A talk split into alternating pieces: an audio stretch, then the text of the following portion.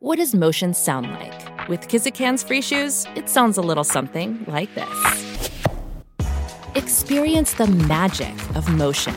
Get a free pair of socks with your first order at kizik.com/socks. TBS ポッドキャスト発信型ニュースプロジェクト荻上チキセッション 時刻は7時になりました。TBS ラジオキーステーションに生放送でお送りしているおぎえちきセッション。パーソナリティのおぎえちきです。南部ひろみです。ここからお聞きいただく各地元放送局の皆さん、今夜もどうぞよろしくお願いいたします。お願いします。それでは、今夜の日替わりコメンテーター、ご紹介します。一般社団法人ノーユースノージャパン代表理事の農場桃子さん、リモートでご出演いただきます。農場さん。よろしよろしくお願いします。お願いし。ますえー、農場桃子さんは若者の投票率が80%を超えるデンマークに留学したことをきっかけに若い世代の政治参加を促進するノーユースノージャパンを設立。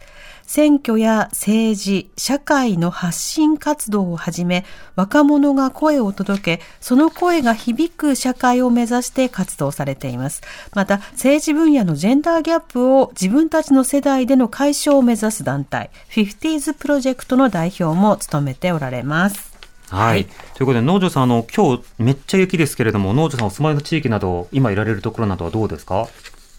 そうですね。あの、私は今東京であの住んでいるんですけど、私の家のあたりもうっすら積もっているくらいで、でも結構あの、昼頃からずっと降ってますね。うんで、あの、リモートで、だからあの対応させてもらいました。はい。そうですね。そしてこの週末、あの、土日と、まあ日曜日ですね、昨日などは、あの、各地方の選挙、えーいろいろと注目をされましたが、農場さんいかがでしたか？そうですね。あの、結構、X を見ていても、うん京都市長選のことが、あの、トレンドに入ってたりもしましたけど、はい私はあの、前橋市長選で、あの、市政の中で、100年以上続く市政で初めて女性が市長になったっていうところで、40代の方当選されましたけど、まあ、今後どういう施策が出てくるか、本当楽しみだなというふうに思っています。うん。しかし100年、100年。農場さん、100年ですよ。そうなんですよね。あの、実は私は自分が小学生の時に、あの、自分が住んでいた自治体の市長が女性だったんですね。はい。でやっぱりその姿を見ていたことが、すごくその政治に関心を持ったり、自分も何かできるかもしれないっていうことにつながっていると振り返って思うんですよ。っていうことは、やっぱり100年、男性しか市長の姿を見ていない、その地域ので育った子供たち、まあ今大人になっている人たちが持つ、まあこうイメージであるとか、影響っていうのは絶対にあるし、うんまあだからこそこうやって変わって新しい人がどんどん入っていくっていうのは、なんか今、子供時代をそこで過ごしている子たちにもいい影響があるんじゃないかななんていうふうにも思いました。うんどんな姿を見せるのかということでも変わってきますよね。では、ここでえー農場さんらと一緒にニュース振り返っていきたいと思います。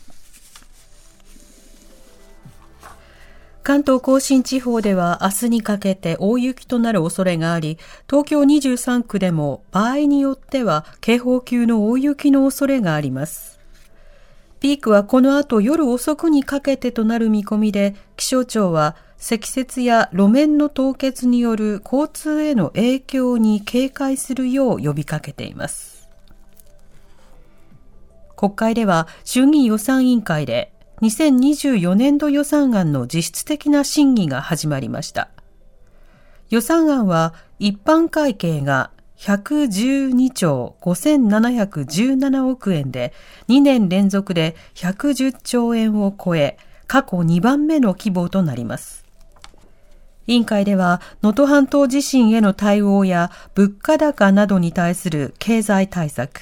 自民党派閥の裏金事件など政治改革について議論が交わされました。派閥の裏金事件をめぐり、自民党は今日、政治資金収支報告書に不記載があった議員のレスリストを立憲民主党に提出しました。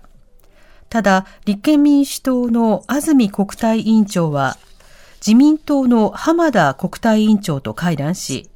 支出や日付の具体的な記載がなく不誠実だとして再提出を要求。一方、自民党の全議員を対象に裏金を受け取ったかどうかを確認するアンケートについて、岸田総理は今週中に行い、来週取りまとめると明らかにしました。共同通信によりますと、群馬県前橋市長選挙で初当選を果たした元群馬県議会議員の小川明氏が、選挙から一夜明けた今日、市内で取材に応じ、スタートを切れた喜びと責任を感じると述べました。また、前橋市初の女性市長となる点について、女性だから何が変わるか皆さんが見ていると語り、前例にとらわれず市政運営に臨むとしています。一方、16年ぶりに新人同士の争いとなった京都市長選挙は、自民党、立憲民主党、公明党、国民民主党が推薦した元官房副長官の松井浩二氏が初当選を果たしました。おしまいに、伊藤忠商事は5日、子会社の伊藤忠アビエーションが、イスラエルの軍事企業大手、エルビットシステムズと結んでいる協力関係の覚書を2月中をめどに終了すると発表しました。この覚書をめぐっては、有志の学生らがガザで空爆と地上侵攻を続けるイスラエル軍に武器を供給している企業への協力は人権侵害に加担することになるとし、破棄を求めて署名を集めていました。では東京都内でも降雪、雪が降っているということで、はい、スタジオに気象予報士の長谷部さんに入ってもらいました。長谷部さん、こんばんは。はい、こんばんは。お願いします。よろしくお願いします。さて、今の雪の状況どうでしょうか？はい、あの、どんどんですね、積雪が増えているような状況となっています。はい、はい。先ほどあの、農場さんうっすらとおっしゃっていましたけれども、うん、同じ都内でもかなりこう積雪が増えているところもあって、うん、まあ、多摩地域などは警報が、大雪警報出ていますけれども、はい、かなりの積雪となっているんですね。うん、で、あの、東京都心、まあ、北の丸の、まあ、芝生の上で測ったものにはなりますが、うん、この1時間で1センチから3センチにと、へ2センチ、はい、増えました。1時間で。そうなんです。はい。で、あの、前橋などは今8センチまで、これ北部平野ですけれども、はいそうですね。すごいですね。はい。芝生の家とはいえ8センチすごいので、うん、こうなりますと幹線道路とか小道などはかなり影響が出てくるというような積雪になってきていますね。うん。地域などによってこの雪に対する慣れと、それから公共交通機関の備え、インフラ上の違いというのもあるので、その大雪に慣れている地域の方から見ても、8センチって思われるかもしれませんけれども、いやこの地域における8センチは、これなかなか大変なことになりますもんね。そうですね。あの、関東地方での8センチというのかなり、そう、短時間ですよね。そうなんです。うん、はい。本当に短時間でバーッと増えてきているので、うん、注意が必要となりますし、うん、あと、まあ、関東北部にお住まいの方は、まあ、スタッドレスを冬に、まあ、冬用タイヤですね。これを使うというのは、結構あの、常識になっているかと思うんですが、南部にお住まいの方はなかなか準備がなかったりということがあると思うんですが、そういったあの、関東南部でも今積雪が増えているような状況で、はい、あの、冬用タイヤは必要になってくると思いますので、このあたりりは、あの、ない場合は、まあ、控える、運転を控えるということを考えていただければと思います。はい。では、ここで東京都練馬区でもかなり降っているということで、はい、セッションの新明夫ディレクターにつなげます。はい。新さん、こんばんは。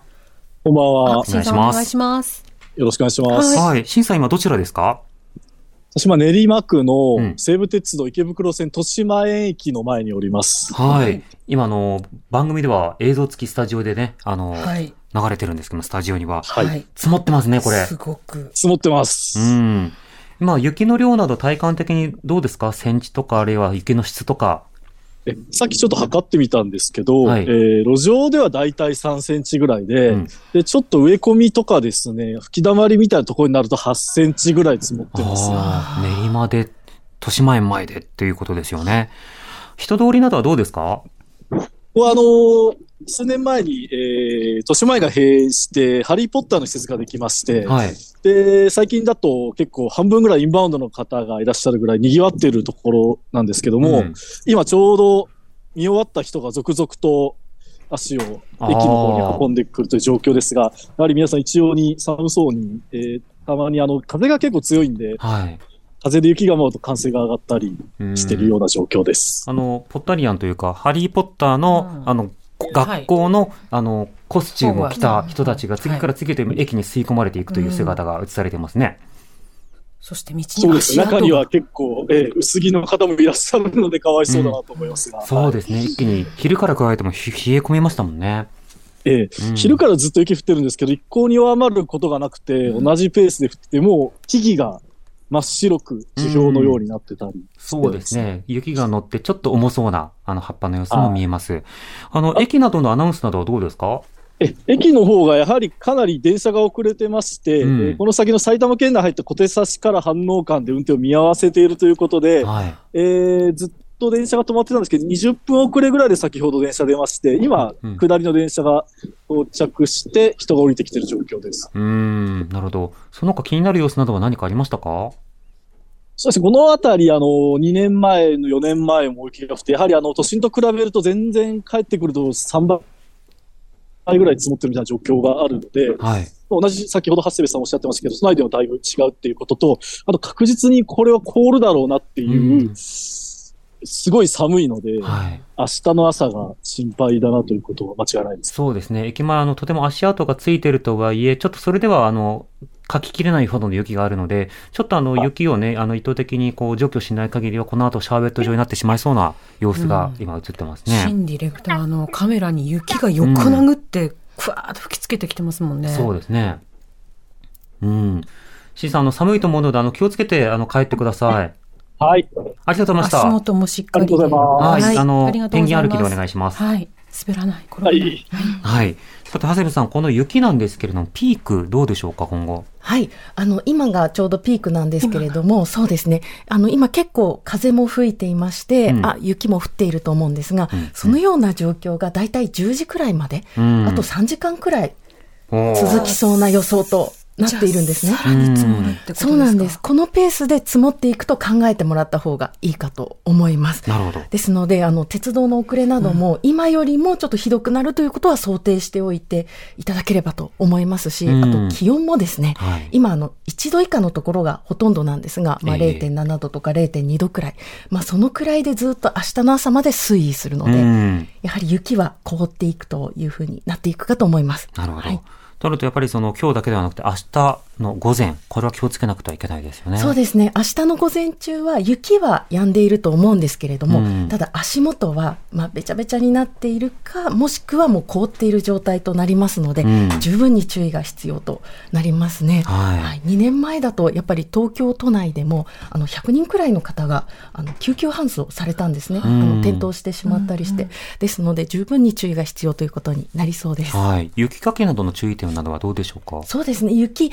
あの、固まってしまうとなかなかもうこれできないので、うん。もし今夜のうちにかけるところまで、えーできれば、ちょっと夜のうちに書いておいてというのがいいかなとは思いますね。うん。はい。ただね、暗いし、寒いし、そうですね危険性もあるのでええ、もう無理なさらずということでもありますよね無理。無理しないようにできる方はうちの前だけちょちょっというぐらいで、うんもうあの、うち出た時にいきなり転んでしまうっていう例もあったりするので、はいそれ防げるかと思います。うんはい。わかりました。長谷部さん、ありがとうございました。はいまた、後ほどよろしくおお願いします。願いします。長谷部愛さんでした。さて、我々は帰れるのかという具体的な質問もありますが、心また後ほど長谷部さんに伺いたいなと思います。はい。では、後ほど、あの、農場さんに、えー気になるニュースを伺うフロントラインセッションに移ります。発信型ニュースプロジェクト。荻上チキ。セッションここからはフロントラインセッション。日替わりゲストが今一番気になるトピックスについてお話しくださいます。今日は一般社団法人 NO YOUTH NO JAPAN 代表理事の能條桃子さんです。リモートでご出演いただきます。能條さんよろしくお願いします。よろしくお願いします。お願いします。さて、今日はどういったテーマでしょうか？はい、あの、今日は先ほどのニュースにもありましたが、え伊藤忠がイスラエル軍中企業との協力覚書破棄を発表したということについてお話をしたいなと思います。はい。まずこれ背景があるということですけれども、今回のニュースで明らかになったのは、その伊藤忠がエレビットシステムズとの覚書を終了しますよというふうに発表したということです。まずこの発表されたニュースというのは農場さんどういったものだと受け止めてますか？そうですね。あの、本当に嬉しいニュースだなというふうに思いまして、うん、というのも、まあ、ずっと、あの、この、1ヶ月弱ですかね、2、3週間、あの、ずっとこのなんか伊藤忠だったりとか、まあもう一社、あの、あるんですけど、そっちはまだ変わってないんですけど、やはりこのエルビットシステムズという、まあイスラエルの軍需企業に対して、あの、その提供をやめてほしいというのをずっと声を上げてきていたんですね。うん、なんで、お、ようやくその反応があって、ちゃんと声を上げたら変わるんだなというふうに、そういうふうになんかこう、なんだろう、嬉しいし、意味、自分たちが声を上げられる意味を感じられるなというニュースでした。うん、なるほど。その背景について伺いたいんですが、まずこの伊藤忠とエルビートシステムズ、この関係と、そしてどういった点が非難されていたんでしょうか？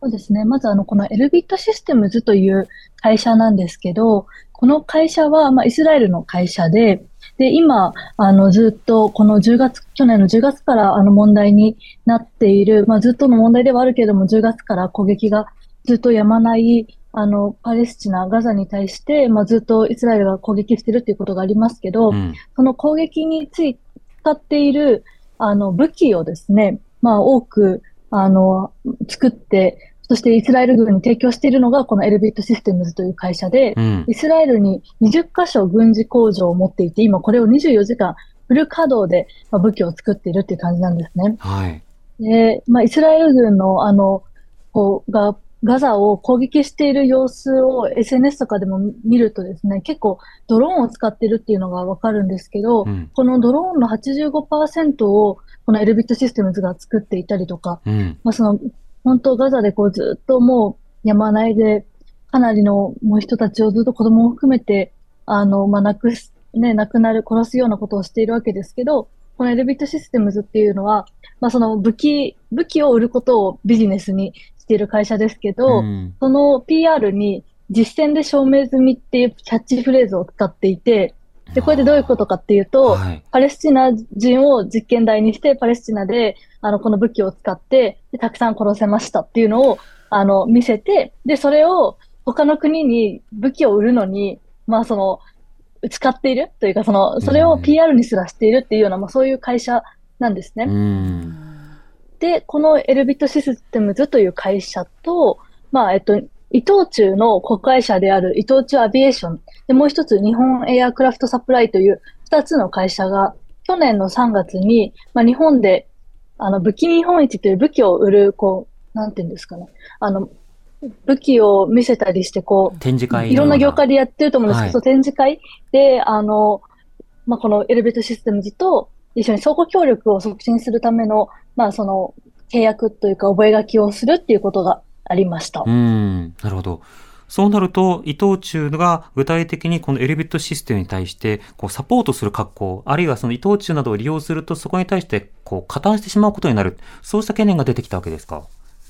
そうですね。あの、この、まあ、覚書を結んでいるということは、まあ、まだ、あの、覚書の段階で、これからビジネスを一緒にやっていきますよということではあるんですけど、うん、もし進んで、例えば、エルビットシステムズが作っている武器を日本が買ったとしたら、あの、まあ、これ防衛省とかも入ってこの武器見本市やっているので、経産省とかも含めて、はい、日本が、まあ、その、今、防衛費を値上げしていて、その日本の税金で、結局そのエルビットシステムズの武器を買うということは、結局、回り回ってガザで、この、今人を殺している、そこに私たちの税金も使うっていうことに、まあ、なるっていうことで、まあ、問題なんじゃないかっていうところで、まあ、抗議の声が、まあ、上がっていましたし、伊藤忠っていう会社はですね、まあ、その就職したい企業、人気企業ランキング、6年連続で1位だったりとか、うん、でこう働きやすい環境とか、給与水準とか、まずサステナビリティを推進するとか、SDGs とかそういうこともすごい言っていて、えー、まあ就活生からも人気だった分、これをやってる、今言ったようなそのエルビットシステムズと、なんか手を組むのが今まで SDGs とか言って推進してきた企業がやることなのかっていうところで、かなりまあ就活生とかからも、まあ、こう反発が出てきていて、まあそれで、あの、こう、なんだ、署名活動だったりとか、いろんな活動が起きていたということがあります。うん。SDGs というのは当然ながら紛争をなくすということもあの大事な問題として位置づけられています。ここで気象情報です。えっ、ー、と、東京23区西部に大雪警報が発令されました。繰り返します。東京23区西部に大雪警報が発令されました。雪十分気をつけてください。はい。すでに多摩には出されてましたけれども、ね、さらに23区西部ということに。栃木などにも出されてますね。はい。はい、ということになりました。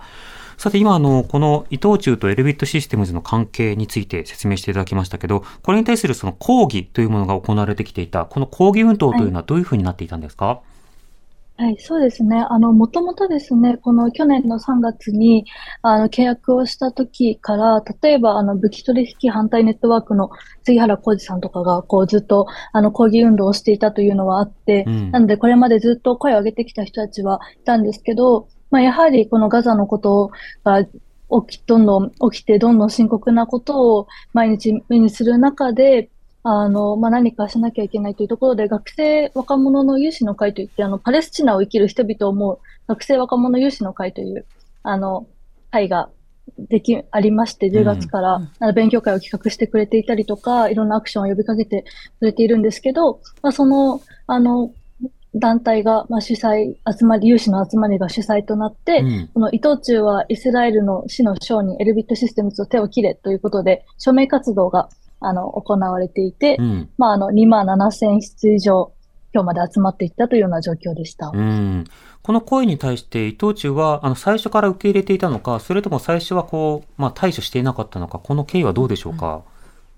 そうですね。あの、私も署名をこうした一人なんですけど、はい、あの、その署名を集めて1月の17日に、あの、その学生若者有志の会の人たちが、署名を提出しに行ってくれていたんですね。うん、ただその時は、あの、伊藤忠だったりは、あの、出てこなくて、担当者が出てこなくて郵送してくださいっていうところで、はい、まあ、受け取りすらしてくれなかったっていうことが、まあ、ありました。またその署名の中で、まあ、期限を決めて、この日までに破棄しないのであれば、私たちはボイコットのよあの呼びかけだったりとか、破棄を求めるキャンペーンを展開しますっていうことを宣言していて、うん、まあ実際、あの、その約束の期間までには破棄しなかったので、あの、まあ署名だけではなくて、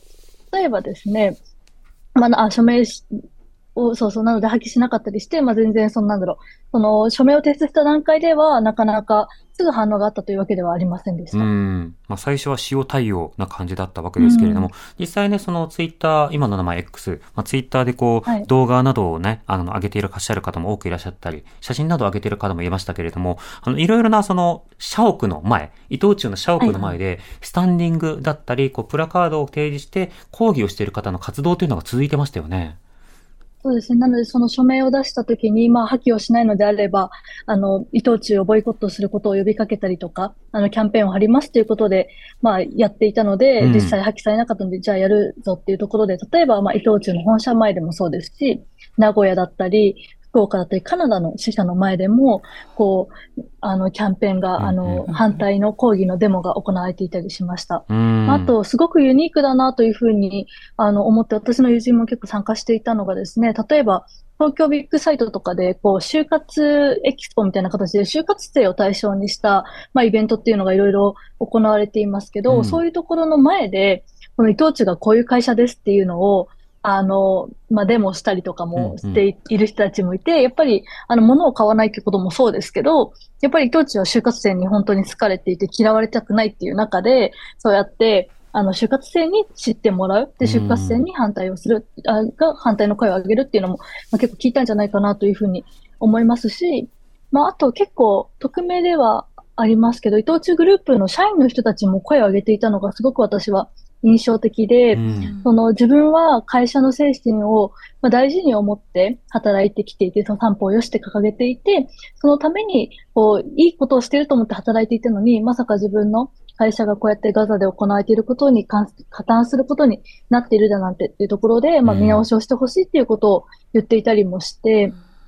あの、やっぱりそういういろんな立場でいろんな人たちが声を上げていたということがあったと思います。うん。社内でね、あの声を上げている方もいらっしゃったと思うんですが、この今回、えー、取りやめ、覚書をまあ終了するという、これについての声明というものを出している段階ではまだないんですか？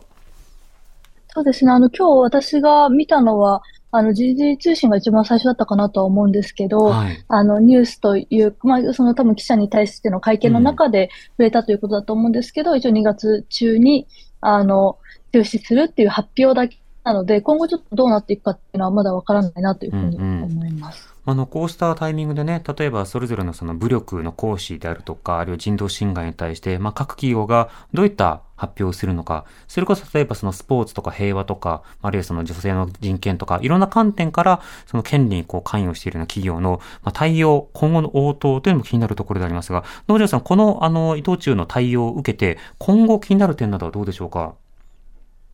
そうですね。まず一番私が気になるのはですね、あの、今回のこの講義というのは、あの、伊藤忠アビエーションと、まあ、この伊藤忠だけじゃなくて、もう一つ日本エアクラフトサプライという会社に対しても行われていて、うん、まあ、これは同じ覚書をあの締結している会社なんですね。で、こっちの方はまだちょっとどうなるかというところの発表がないので、やはりまずこのあの日本エアクラフトサプライという会社がどういうふうにあの反応するのか、やっぱり日本の一企業として今回このエルビットシステムに対してどういう姿勢を示すのかというのは私はすごく重要だと思っていて、はい、あの、いい応答があるといいなというふうに思いますし、うん、やっぱり声を上げたら変わるのかもしれないっていうふうに、この伊藤忠の件を通じて感じた人も多かったのかなというふうに思うので、まあ、引き続き、あの、ちゃんとこう求めることは求めていく必要があるのかなと思っています。うん、そうですね。今日はノーユースノージャパンの代表、農場、農場桃子さんにお話を伺いました。農場さんありがとうございました。ありがとうございました。ありがとうございました。明日のコメンテーターは憲法学者の木村壮太さん担当です。お知らせに続いては、週刊自動車批評、小沢浩二のカーグルメお送りします。Create a better future and new values with you. 荻上チキ。荻上チキ。